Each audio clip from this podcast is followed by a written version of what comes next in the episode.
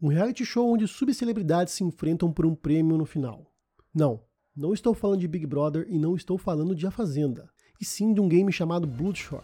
Meu nome é Gustavo Vegas e este é o SideQuest.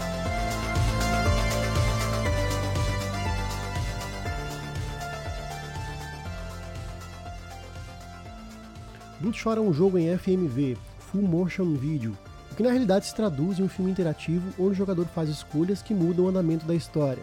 O jogo é distribuído pela Wales Interact, que já é famosa por distribuir jogos com esse estilo. As mudanças na história são notadas no relacionamento com outros personagens, com abertura de linhas de diálogos diferentes. Porém, há decisões que trazem outras mudanças que causam maior impacto, podendo gerar diversos finais diferentes. A história que serve de pano de fundo é a seguinte: a 50 participantes em um reality show brutal, em que só pode restar um participante vivo, que levará o prêmio de 10 milhões de dólares. Seria, no caso, um Battle Royale da vida real. O programa chama-se Kill Stream.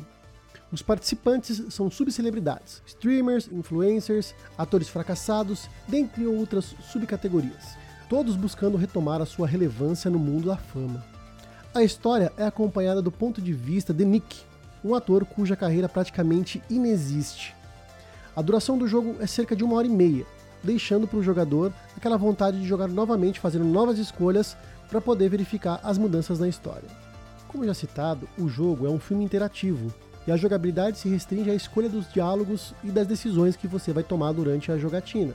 As decisões dão um rumo diferente à história e é possível ter alguns finais diferentes. O jogo possui legendas em PTBR, o que facilita muito o entendimento e a tomada das decisões. Eu gostei muito da experiência do jogo.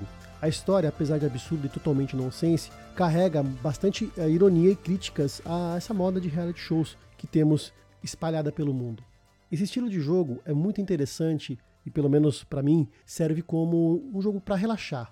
Quando você sai daquele jogo de mundo aberto que você enfrentou centenas de horas, ou quando você está cansado de jogar jogos difíceis, quando você só quer jogar alguma coisa para te entreter, esse jogo se enquadra como uma luva. Então, sempre é interessante ter esse tipo de jogo como opção, porque você, ao mesmo tempo que vai estar assistindo a uma história como se fosse um filme, você vai ter um poder de decisão ali, de tomar as decisões, escolher os diálogos que você quer escolher e assim dar um destino para a história.